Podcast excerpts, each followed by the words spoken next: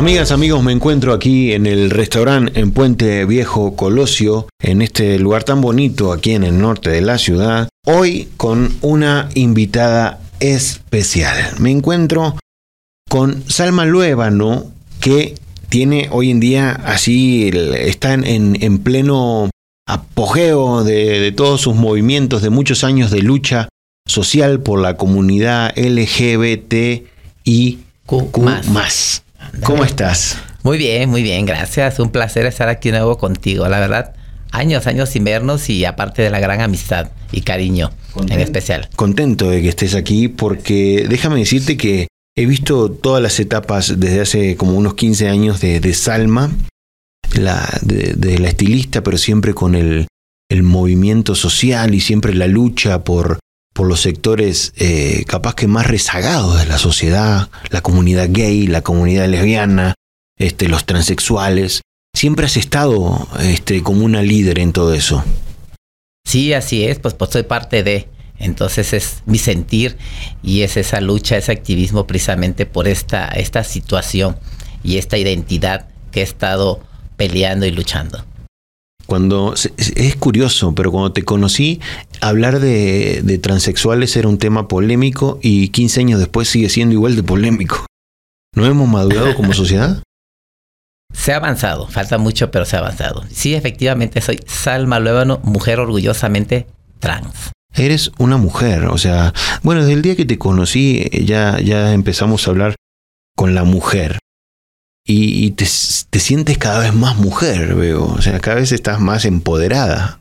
Sí, pues es la lucha, es el trabajo, son los conocimientos y es precisamente este tema de ir ganando esos espacios, estos terrenos que permite precisamente pues ese empoderamiento, esa seguridad y ese y ese hacia dónde vas, porque como tú lo acabas de mencionar, hace años pues realmente sí estaba en la lucha, pero todavía este, pues buscando, buscando precisamente ese, ese, ese horizonte, ese, ese, esa línea hacia donde había varias líneas que todavía no, no definía, pero no definía porque no se nos permitía, había todo ese rezago, toda esa discriminación aún más marcada y que este pues no permitía de una u otra manera como ir definiendo esa esa ruta. Pero afortunadamente hoy sí ya vamos sobre esa ruta más definida, más segura y más convencida en todos en todos los sentidos. Salma, tenemos 20 minutos por cronómetro para conocerte, para hablar más de ti, para hablar de lo que está pasando en este momento en tu vida. El botón rojo es el botón del pánico. Si no quieres contestar algo, lo puedes suprimir y no se pregunta. Ok. ¿Sí? Entonces, ¿de acuerdo? De acuerdo. Adelante. Tiempo. ¿Quién es Salma Luébano? Salma Luébano, lo acabo de mencionar, soy una mujer orgullosamente trans. Soy una mujer que, que ha sufrido discriminación, que ha estado luchando precisamente por esta situación que he vivido y que en su momento hace unos años, cuando yo era, era una adolescente, no había esta apertura, no había este conocimiento en mi persona de poder defenderme, de poder luchar.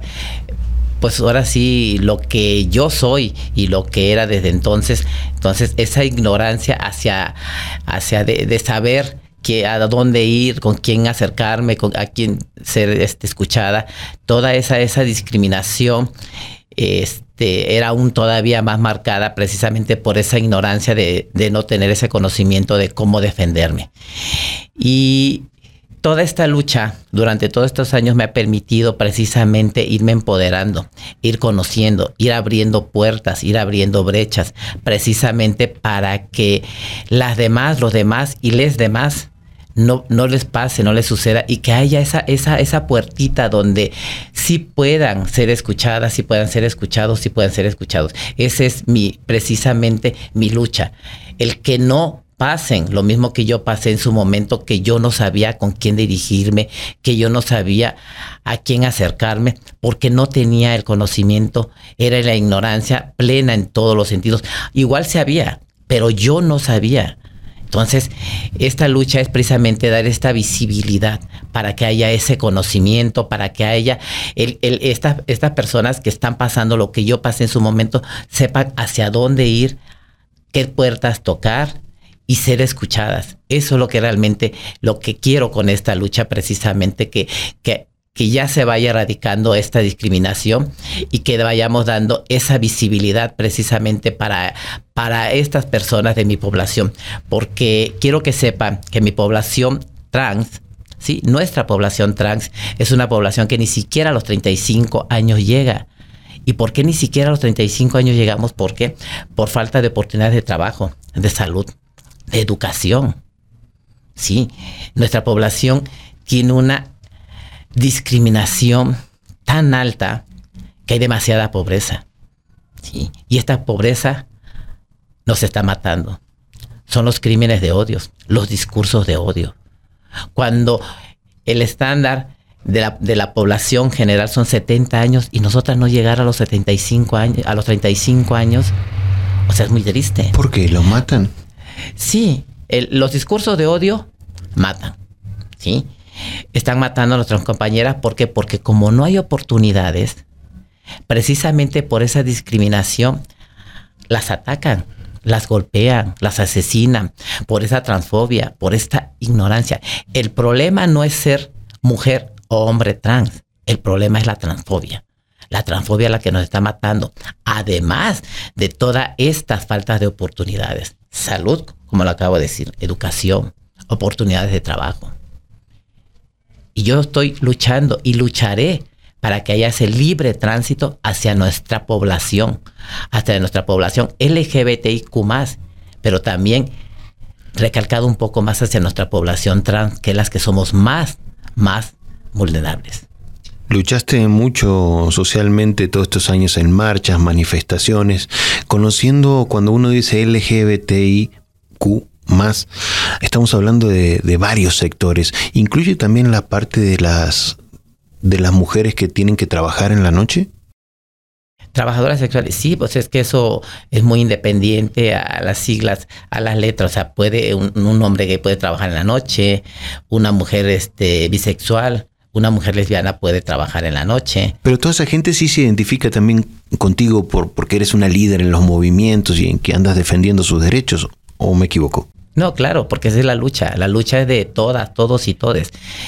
yo soy una, una conductora más. Tenemos antecesores, antecesoras que han muerto en la lucha y que gracias también a ellas hemos podido avanzar porque ellas, ellos, ellas traen una lucha de años que esto ha permitido que le demos continuidad.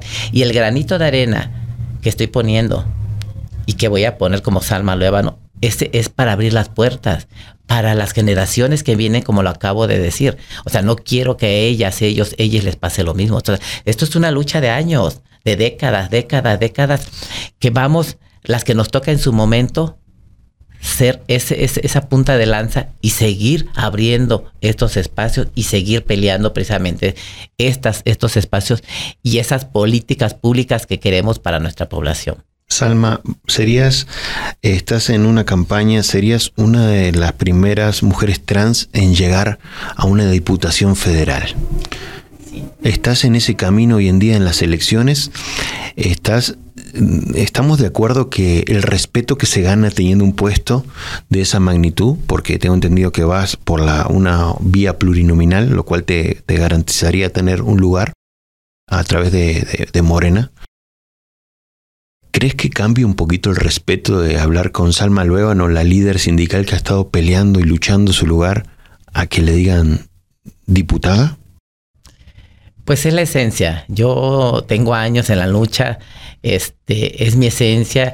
Obviamente, bueno, cambia en el sentido de que ya te van a ver de otra manera. Ciertos grupos o ciertas personas que no tenían ese respeto, pues de una u otra manera lo tienen y lo van a hacer.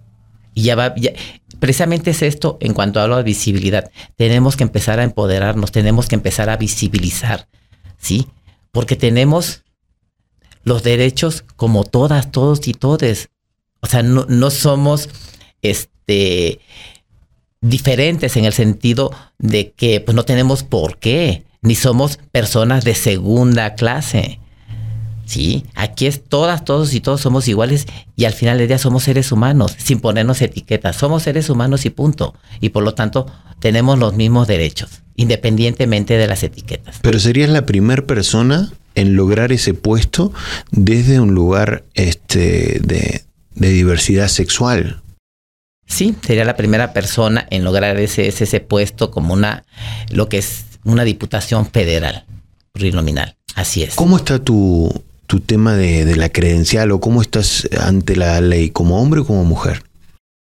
Mira, tengo las dos. Yo estoy en trámite, ¿sí? Pero obviamente ya mis papeles recientes ya estoy como lo que soy, o sea, Como una mujer. mujer. Sí, así es. Entonces, este, ante la, es una pregunta porque me intriga. Ante la ley serías diputada. Diputada, así es. Nadie tendría derecho a llamarte de otra manera. No. Si lo hicieran, estarían entrando en un tema ya de, de un conflicto, ¿no? De, Sí, una discriminación y eso es un delito. Así es. Transfobia, ¿Y eso es un delito? así es. Ok. Qué interesante en el lugar donde vas a estar parada, Salma. En un lugar de, de muchos focos. ¿No te pone un poco nerviosa?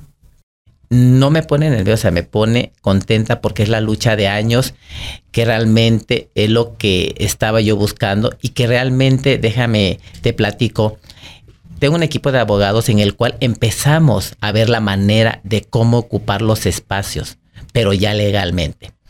Meto una solicitud ante el Instituto Estatal Electoral de Aguascalientes, ¿sí?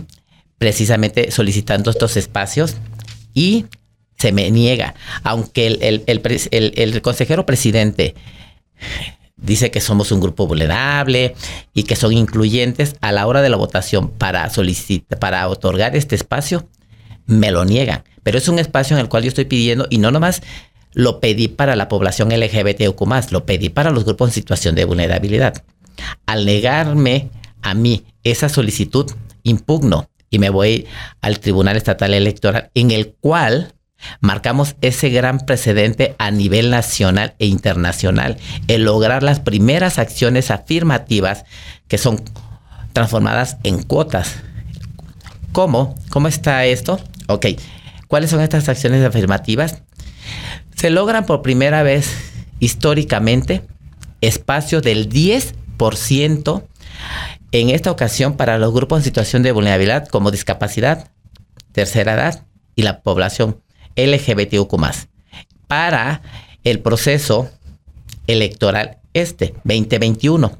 Sí, este 10% se logró para capacitadores y supervisores, trabajadoras, trabajadores y trabajadores en lo que es el INE y en el OPLE. En este periodo electoral, el INE contrata como 400 y tantas personas y el, y el IE, Instituto Estatal Electoral, como ciento y tantos. Por lo tanto, el 10% es para estas poblaciones de espacios para trabajadores. ¿va? Me impugnan, ¿sí? X personas. Me voy a sala regional Monterrey. X personas, ¿a qué te refieres? Pues es que dos personas impugnaron porque no estaban de acuerdo que se nos dieran, se nos otorgaran espacios. ¿Dos personas eh, de la política estamos hablando? No, personas, este, pues ge- gente que no, no sé ni quiénes son. Ok. ¿sí? Por eso dije X, porque no, no, no, no, no sé ni quiénes son estas personas, pero bueno. Impugnan de nuevo, porque en sala superior ratifica lo que dijo sala, el, Tribunal Estatal Electoral. Sala superior dijo, no, tiene su derecho y obviamente le dejamos el 10%. Bueno, ahí viene, nos hicieron un gran, un gran favor, porque al impugnar, impugnar, lo que yo había visto y dimensionado a nivel local, se dispara a nivel federal. Ya es obligatorio a nivel federal que se den estas cuotas y estos espacios. ¿Sí? Bien. Entonces, son las primeras acciones afirmativas o primeras cuotas. Ya es obligatorio por parte de el, el- el INE, ya obliga a los partidos a que tengamos un 10% en el tema de los espacios para supervisores y capacitadores. Pero en los espacios para diputaciones federales otorgó tres espacios. ¿sí? A cada partido. Son 10 partidos a nivel federal. Son tres espacios. En esos tres espacios son dos por mayoría relativa y una plurinominal. La cual yo estoy ocupando la de mi partido, Morena, la- la cuota plurinominal. En primer lugar. En prim- o sea, en- voy en séptimo lugar. Ok. ¿sí? Pero obviamente de es un espacio a nivel nacio federal. Y ese espacio me lo dieron, afortunadamente. ¿sí? O sea, vas, esa, esa, ese lugar lo tienes casi. Casi. Que asegurado. Sí, casi, casi 99.9%. Pero esto es cada partido. ¿Sí? Cada partido tiene la obligación de tener esos tres espacios. ¿De acuerdo? Sí. Entonces, esto es una lucha. Y también se logró con mi equipo de abogados el, reconocimiento de lo no binario. Hay personas que no se identifican ni como hombres ni como mujer. Y se los obligaba a estar encasillados o encasillades, ¿sí? que es el lenguaje incluyente, como hombre y mujer, algo que ellos, ellas no aceptaban. Y se logró lo no binario, cuando siempre ha existido, pero sabemos, como en el derecho, que lo que no está escrito no existe. Entonces, no existía. Por eso nomás quedaba LGBTI. No iba más. A partir de que con mi equipo de abogados logramos ese reconocimiento jurídico de lo no binario, esto ya se amplía. LGBTIQ más y el más para lo que venga. Lo increíble es que estamos en una sociedad, y bien lo sabes, que como te ven te tratan. Entonces el pasar a que te digan, eh, diputada, eso va a romper más allá del esquema de, la aceptación a fuerza. O sea, pasa que van a ver a la diputada andando por ahí en, el Congreso y, y, sobre todo que yo conociéndote, te gusta ser un poco extravagante por momentos. Sí. Mira, es importante esa visibilización. No es fácil. Porque es, es una lucha de décadas. O sea, no, no, no por el hecho de que ya soy candidata o, que ya tengas cierto puesto quiere decir que te van a abrir las puertas en par en par. No es una lucha. Es, es todavía esos jalones y estirones. La gente, no, no toda la gente acepta precisamente por el tema de la transfobia.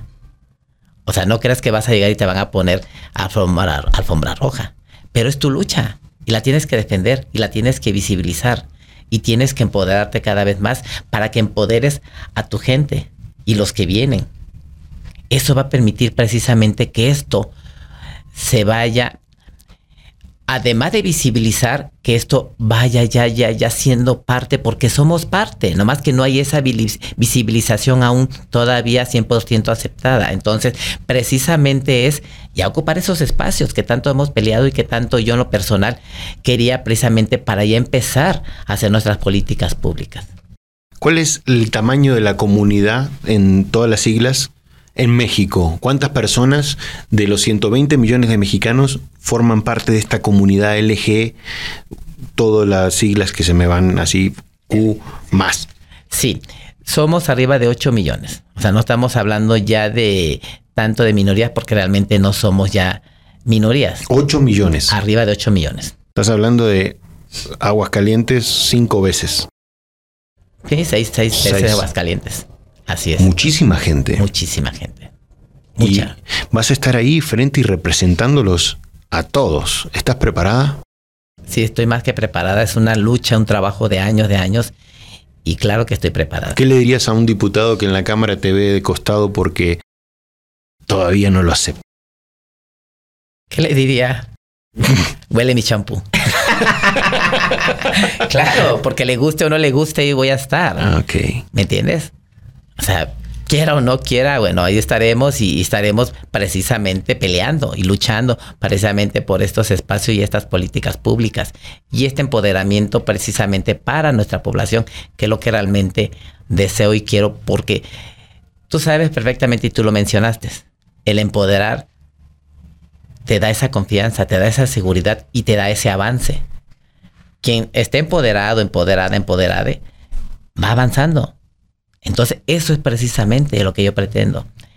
Que nuestra población se empodere y que siga avanzando en todos los temas, políticas públicas, este, políticamente, salud, educación, todo. Si hay tantas personas que están en la comunidad, entonces, por un lado hay homofobia y por otro lado hipocresía porque quiere decir que eh, hay una gran búsqueda del experimento y sobre todo me imagino que tú a lo largo de tu historia habrás visto muchos hombres que hasta homofóbicos son y en la noche andan buscando quizás el cariño de otros sectores que no son las mujeres. Que no sabes si son concha, piedra o caracol. sí, triste, triste, triste, digo, pero pues bueno, hay que respetar. Pero sí, desafortunadamente, por eso son las estadísticas. Sí, o sea, somos mucho más, pero hay mucha gente de closet. ¿Te ha tocado conocer mucho a lo largo de la historia? Sí, infinidad. No me alcanzarían los dedos ni de las manos ni de los pies. O sea, estamos hablando que en la noche esto se convierte en un infierno. Pues no un infierno, se convierte en una fiesta perronona. pues es increíble porque, reitero, eh, estoy conociendo o viendo una salma evolucionada. Me pasó de ver la, la salma capaz que andaba más. Acelerada. Acelerada, ahora una salma un poquito más centrada y más políticamente correcta. Pues son, son, ahora sí, la preparación en la vida, digo, pero correcta. Pues podríamos llamarle que sí, digo, pero no pierdo mi esencia, soy igual. Igual. Sí. Pues, ¿qué opinas del presidente de México? ¿Qué opina el presidente de México? Bueno, pues que es mi referente. Para mí es mi referente y es la lucha que, realmente yo he estado buscando precisamente es que es ver por la gente más necesitada, por la gente que es discriminada, como en el caso de nuestra población, y ver por esta, por estas personas que realmente nos necesitan y nos necesitamos, y por eso es mi gran referente, y por eso es que hoy por hoy yo estoy con Morena y seguiré con Morena y lucharé para seguir ayudando a mi, a mi presidente. ¿Lo conoces? En persona no, en fotos, siento, pero ya lo conoceré. ¿Y qué le vas a decir o qué te gustaría decirle si tuvieras un minuto al presidente hoy? Pues la emoción primero de abrazarlo y de decirle que no nos olvide y que además de que no nos olvide que estamos luchando y que seguiremos luchando. Salma, el tiempo se nos fue volando. Sí. Contigo siempre es más que interesante. Este, hay mucho, mucho por trabajar. También el tema de la violencia contra la mujer. Hoy en día, como mujer, ¿qué sientes de que en México hay 10 o más feminicidios al día? Pues mira, ese es un tema muy importante. Desafortunadamente, cuando tú me preguntaste del nombre, hay más, ¿eh?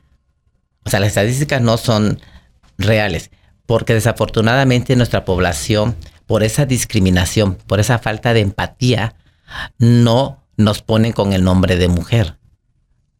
¿Sí? Entonces, yo acabo, yo mencioné que nos están matando. Entonces, súmale. Si estás hablando de 10, son 14, 15. O sea, es una realidad que dices tú, oye, es que está pasando. Precisamente por eso tenemos que luchar, tenemos que sumar, tenemos que hacer un frente precisamente para ir erradicando esto, porque no es posible, no es justo. El tiempo se nos fue, Salma. Es terrible el tema de la violencia contra la mujer. ¿Ahora eres mujer? Auténtica de horchata. ¿Luchas? ¿Vas a luchar como mujer también por los derechos de las mujeres? Claro, claro que voy a luchar porque soy parte. Sí. El feminismo sin nosotras las mujeres trans no sería feminismo. Y la cuarta T sin la población LGBTQ no sería la cuarta T. ¿Algo que te gustaría que alguien te pregunte o que te hubiese gustado que yo te pregunte y no te pregunte? Pues de momento no, no, no se me ocurre, digo, pero lo que sí me gustaría recalcar, que lucharemos hasta que la dignidad se haga costumbre. Qué buena frase. Hasta que la dignidad se haga costumbre. Esa es mi frase. Y la lucha que hemos emprendido y los espacios que hemos ganado no ha sido gratis, ¿eh? ha sido a golpe de sentencia. Y esa es mi frase. Muchísima suerte, qué gusto volver a verte. Gracias. Como siempre, Salma. Gracias.